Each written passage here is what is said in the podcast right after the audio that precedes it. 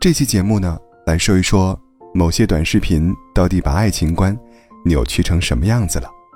分享网友吃完联系你他的故事。怀孕期间刷抖音，看到抖音上的老公对老婆无微不至的照顾，立马给老公看。老公拍着我的脑袋说：“你是不是傻呀？别人要靠这个东西吸引眼球的，博取关注。如果拍一些日常发生的事情，怎么会火呢？”可以说，一语惊醒梦中人。没想到，我也差点被一些扭曲的观念影响，甚至觉得结婚以后，老公既赚钱，又要把家里打点的妥妥帖帖，是理所应当的。无论是恋爱还是结婚，都应该是两个独立的个体，在结合后更好的生活在一起，产生一加一大于二的效应。抖音上有很多人发一些被自己另一半。宠成女儿的视频，说真的，这种捧杀着实让人恐惧。如果女孩子有正确的三观、有远见、有思想，这种宠爱可以算是两个人相处中的小情趣。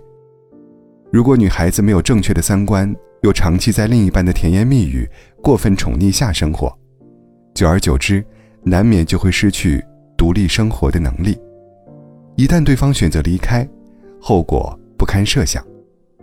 试想一下，如果被另一半宠得既没工作又没有自理能力，等到哪一天对方厌倦了，不再哄着你玩了，一气之下你们分开了，你突然发现自己什么都不会了，那才是真的为时已晚呢。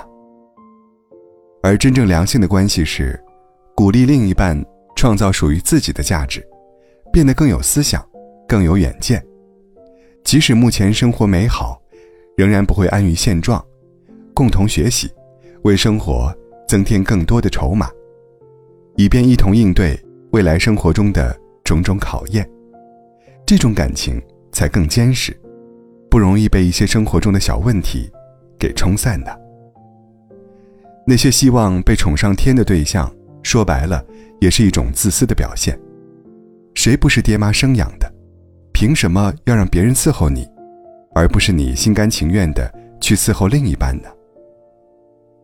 我们生活在一个男女平等的时代，但往往有些人会既要平等，又想享受特权。如果只是偶尔行使特权，可以叫他情调，但时间久了，哪一次另一半的心情不好，不愿意顺从了，你是不是会条件反射的觉得对方不爱你了呢？这样对良性的两性关系。反而是不利的。以前我也比较自私，在谈恋爱的时候，每次吵架都希望老公让着我，而且我绝对不会低头，一定要让老公来哄我。总觉得谁先低头谁就输了。现在想想，自己当初真的是离谱啊！两个生长环境不同的人，三观不可能完全一致，在某些时候发生争执是很正常的。恋爱时的我太作了，一点小事吵架就上纲上线，认为对方是不爱了。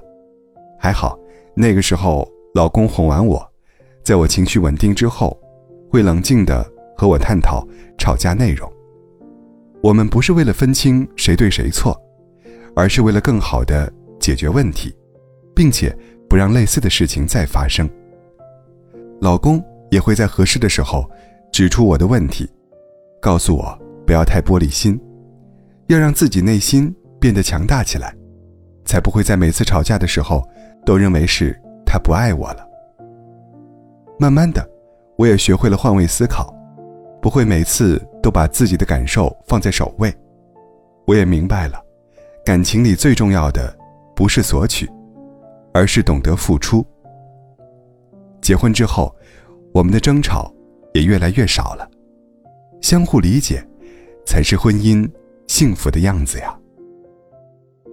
刷抖音不要太认真，当笑话看看就行了。别人拿抖音当做赚钱的工具，我们就别傻乎乎的把里面的道理当成过日子的真谛了。你说呢？在评论区告诉我你的想法。